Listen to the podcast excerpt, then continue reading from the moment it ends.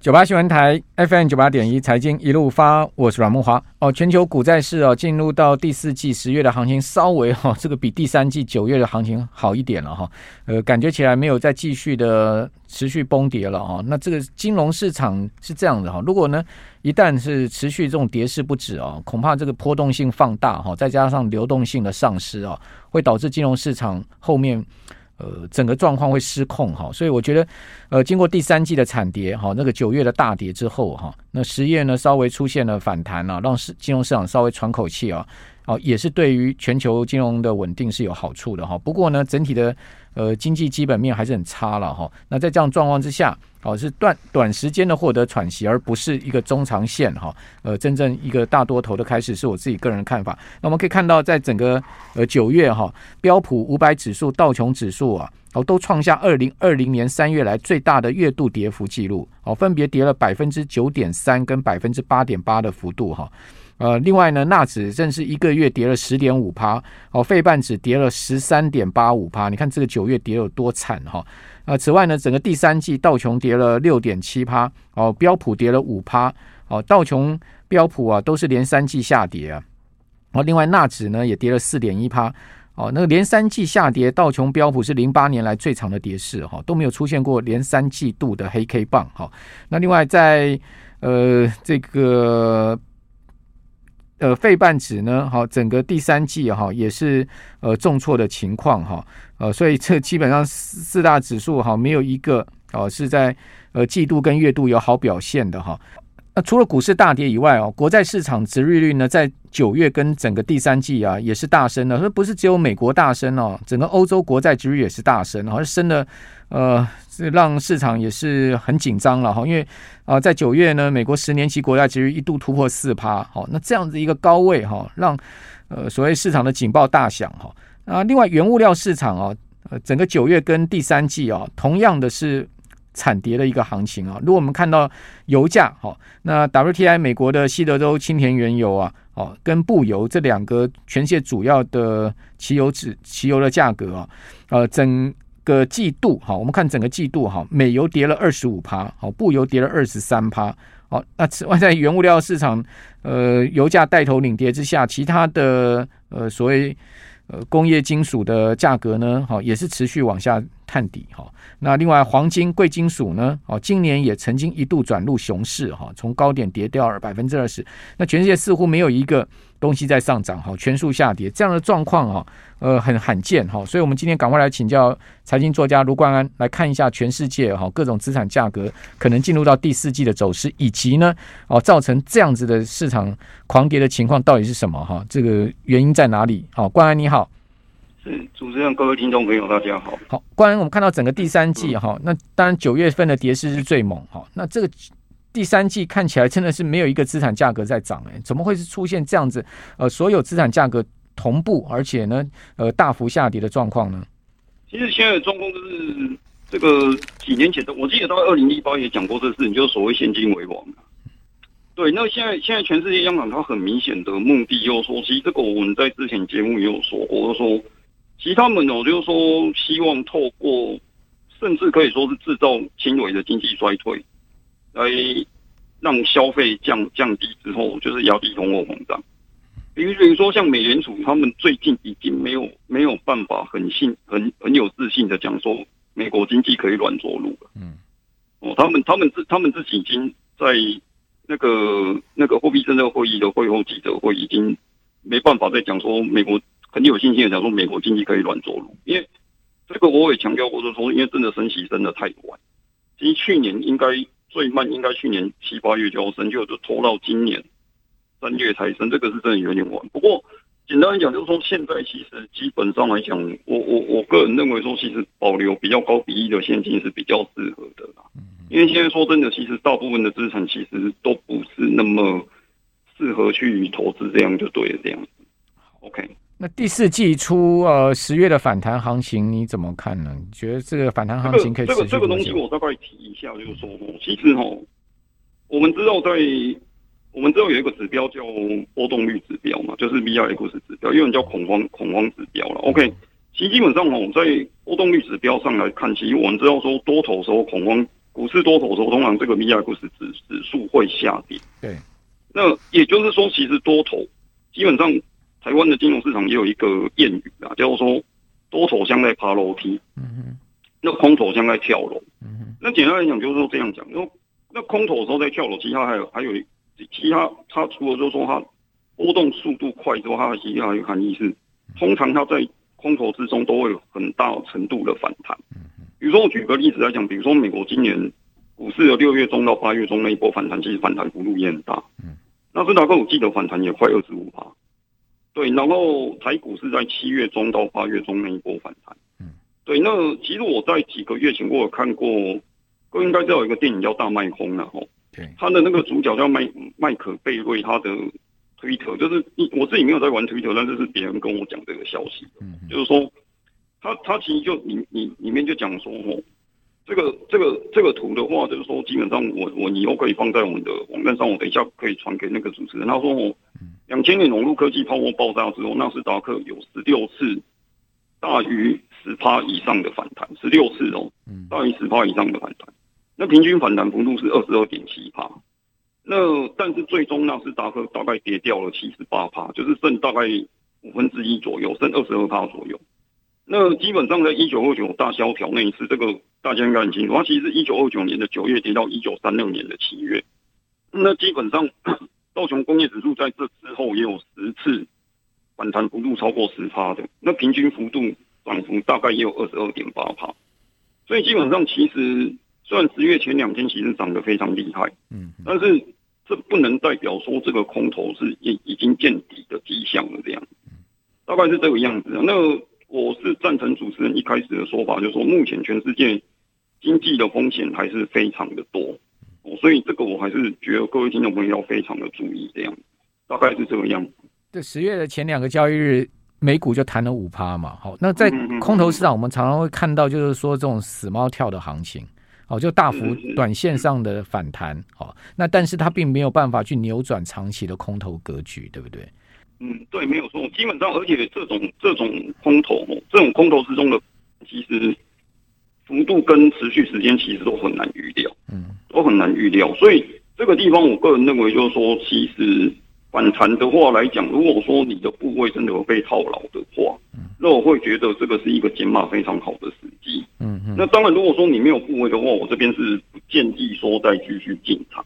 嗯，我这边是不建议再继续进场。那这个大概是这个，尤尤尤其是我，嗯嗯，我我我们讲讲比较近一点的，比如说六月中到八月中，那台股是七月中到八月中那一波上涨，嗯，那波上涨还有国安基金进去护盘，对，最后其实最后其实它也是跌破那个底部。嘛，嗯哼，对，所以基本上基本上来讲，就是说我我们还是对于这个很多风险来讲，我们其实还是我个人觉得还是要节省恐惧的，嗯，大概是这个样子。，OK，好。那至于说原物料市场的看法，我们这边先休息一下哈。等一下回到节目现场，我们再请教关安。就是说，在原原油的价格下跌的同时呢，哦，这个产油国家也酝酿啊集体减产哈，去对抗这种所谓的呃经济不景气下面原物料需求的降低，而导致了价格的下跌啊，也很显见了哈。这个 OPEC Plus 的国家呢，并不希望油价哦重新的再次呃这个大跌下去哈，因为。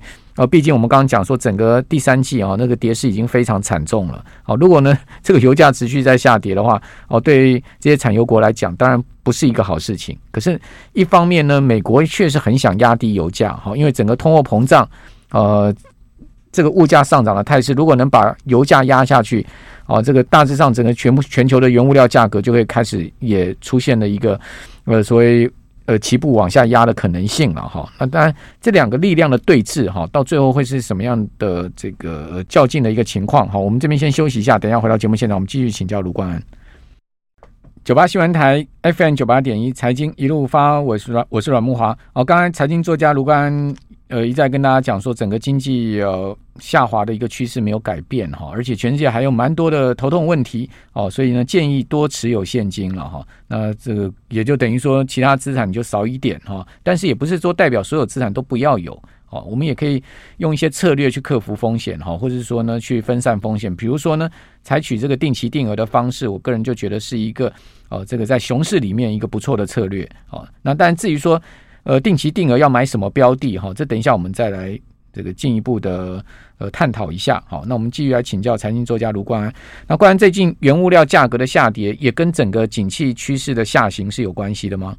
其实这个当然是有关系，但是另一点，我我我要提出来一点就是说，嗯，其实美国它现在在积极升息一部分的意义啊，它其实是希望透过美元的汇率去打压原物料的价格，因为我们知道正常来讲，其实美元的汇率跟原物料其实应该是反向的，所以它其实现在就是有一点，其实主持人稍早说的这一这一点，我个人是非常赞同，就是说不是定期定额的部分啊，我我说我是说。现在其实油价的部分哦，全世界其实变成两个集团在博弈啊，嗯，就是说在较劲。那基本上来讲，我们可以说是西，或者说是西方民主国家跟 OPEC Plus，就是 OPEC 加的那个博弈。那基本上呢，西方民主国家他们是希望透过压制油价呢，达到两个目的，是第一个，诶，就是控制通货膨胀。那另外一个目的，当然就是说不要让俄罗斯继续有钱可以发动战争。嗯，那。后者呢，就是 OPEC 加的目的也其实是要维护他们的商业利益。那俄罗斯他当然自己是想要取得更多的资金，就是用在乌克兰的战争上面这样。所以现在这两个呢，其实它在博弈的过程中会就会造成油价它其实，在下跌的过程中，它可能会有比较多、比较大幅度的反弹。那所以我个人认为，就是说，其实油价如果就这一点来讲，其实油价它也。怎么讲？因为我们很难判断说到底谁会最终会比较容易获胜。那这样基本上我会建议说，就石油这个相关的标的来讲，除非说你的投资成本相对很低，比如说现在你已经赚个，我随便举个例，比如说你已经赚个四五十趴以上的这种状况，否则基本上我不大建议说现在再去投资石油股。不是说我认为它不会涨，就是说。基本上你很难判断多空趋势的话，其实你在这边做多或是做空，其实都很容易被发。嗯，那这个时候这种标的，就是我会觉得不如不要做会比较 OK 这样，大概是这个样子。那其他原物料商品呢？包括基本金属，还有另外就是贵金属的，你的看法？因为这波金价也跌很多哎、欸，从我看今年从高点下来二十趴。如果说你从高点算是跌比较多，但是如果说你从 YTD 啦，就是说从 YE 来讲，的黄金目前大概今年全年的跌幅大概是在六趴七趴以内，它已经算是主要资产里面。嗯，如果说你不算持有那些涨的话，基本上它已经算主要资产里面，其实算相对来讲跌幅算小的。嗯，而且这个我之前在节目也有说过，说如果你是买台台币计价黄金存折，其实你今年还是有赚的。为什么？因为今年台币贬更多。哦 OK，那这个我们不说那。但是多数来讲，多数其他的原物料来讲，我会觉得现在基本上就像我们稍早讲说，美国升息其实也有透过美元汇率去压制原物料价格的目的。嗯，那所以我个人认为说，其实其他的原物料来讲，我这个地方我还是不建议去去进行增持的动作这样子。那你当然如果说你有成本很低的部分，你守住你的诶停利点就可以了这样子，大概是这个样子。对，那听众朋友可能会问了，那。呃，既要持有现金啊，其他的东西又都不能买，难道我们就是一直握着现金吗？然后这个现金该用什么样的用途呢？现金呢，我觉得其实我讲句实在话了，我讲句实在话就是说，现在全世界央行在升息，那其实投资有一个很重要的东西，就是你要去注意央行的政策。那央行在升息，其实就是诱导你去存现金。对吧？因为基本上你去存现金之后，其实自然你消费减少嘛，你消费减少之后，自然通货膨胀就降低，就是央行政策目的。所以基本上来讲，虽然说现金利率不高，但是实话讲，其实它是今年最能够保值的资产。我之前有一次看过，去年去年诶、欸，应该是今年上半年吧，我大概可能在四五月、三四月的时候，我忘呃详细时间我忘记了，但是有一间也是好像是摩根大通很大的金融机构后来说。其实，在通货膨胀很高的时候，其实最好的资产其实反而是现金。当时大家觉很多人觉得他讲的是屁话，结果事后看起来是对的。为什么你知道吗？因为其实现金才是保留现金之后，你以后要逢低承接一些标的，嗯，你才会有。啊，不然你现在一直投入的话，其实到最后要是跌得更低，你部位被套牢之后，其实你就没有，你就没有很多钱可以去做房地产接的动。我个人的看法大概是这个样子。那什么时候可以真正呃进场呢？不管我们讲说呃原物料的行情会再起好，或者说呢股市的行情会再起，或者说呢呃什么时候债市会跌到一个尽头呢？我我觉得这一点来讲，如果说这个要我真的直接讲的话，我觉得个我觉得最慢最呃，我觉得最快啊，最快应该至少是明年四五月之后的事情。第二季。对对，至少是四，可能要更晚，可能搞不好要推到后年也有可能。可能搞不好推到后年也有可能，因为因为其实目前来讲，其实全世界有很多风险。我随便举两个，其实就已经够吓人。我我们不要讲什么最近什么最近什么那个瑞士信贷或什么什么英国国债那些问题，这些都不要讲。还有层级更大的，我我我我我跟各位提醒一下哦，美国和房价月率已经开始在下跌。对，如果连续两三个月月率下跌的话，可可能就可以判断说美国房价有见顶的迹象。那我我再给各位回顾一下，二零零八是什么因素引起？我想各位应该都清楚，就是美国房价崩盘。OK，所以基本上其实房地产是一个非常重要的，诶、欸，怎么讲？就是一个非常重要的经济部门，它会牵动到非常多的经济。那现在这一次还不是只有美国问题，中国也有，中国的房地产也开始在开始在下跌。所以这一点来讲，中美的房地产，我觉得是明年非常要注意的一个重大风险。哦，大概是这个样子。对，所以我觉得其实这一波，你如果说真的股市、股市啊、债券啊，或者是原物料相关，我觉得最快至少明年四五月之后，甚至可能要到明年底更晚，甚至更晚都有可能。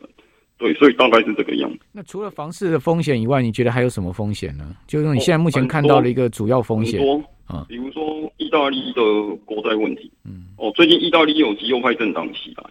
OK，那。这个意大利国债的问题，意大利国债殖利率现在已经超过四帕一阵子了。OK，然后还有像刚刚我们讲的瑞士信贷跟英国的这个问题，其实我觉得这个问题非常非常多了，而且而且你利率维持在高点一段时间，其实明年一定会发生一个问题，就是说基本上来讲，就是说那个全民的消费一定，全球的消费一定会大幅减少。那大幅减少之后，它就会影响到其起到整个恶性循环。大概是这个样子。那十月，十月，我我们先讲近一点。我觉得十月至少就有三个风险。第一个，非农就业数据，这个再过来还有就是财报季的问题。嗯，OK。那再过来还有一个就是十月也会公布美国的九月的 CPI。嗯，所以这三个风险，其实我个人认为其实就要比较注意的地方。大概是这个样子。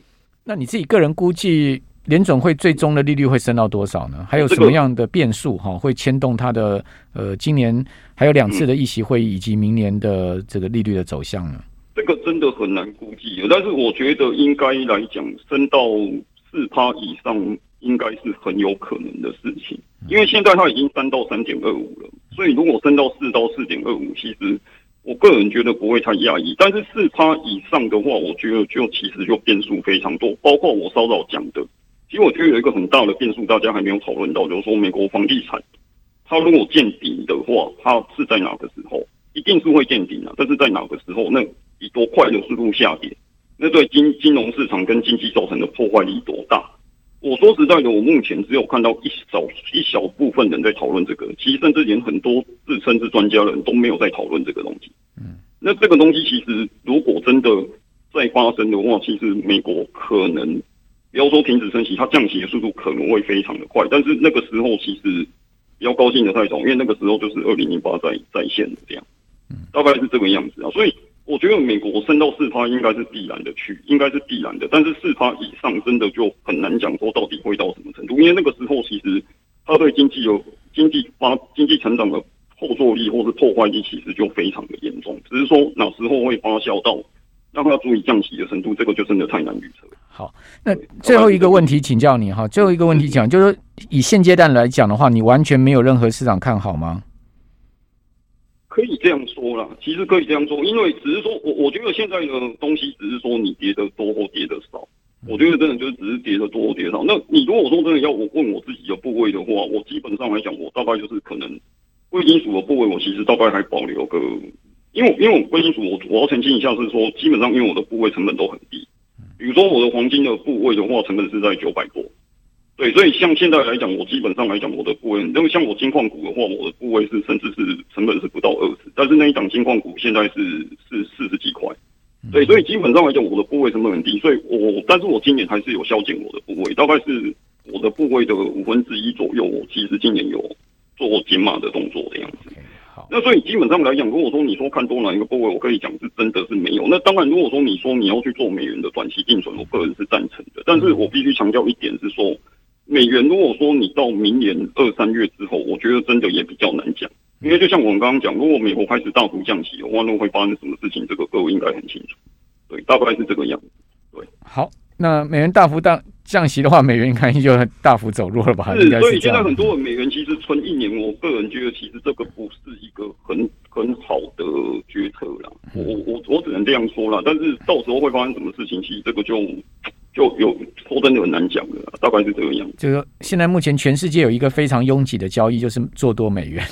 是是是是是是。我我我我最近这一个礼拜到银行去哈，看到所有临柜人每个人都在换美金呢。哦，所以说呢，不只是台湾人，我看全世界都是这样的一个状况。当大家都换了一堆美金的时候，你倒觉得最后这个美金会怎么样？好，这我想这个物极必反的道理，因为我们听众朋友都懂了哈。好，非常谢谢财经作家卢冠安，好，谢谢。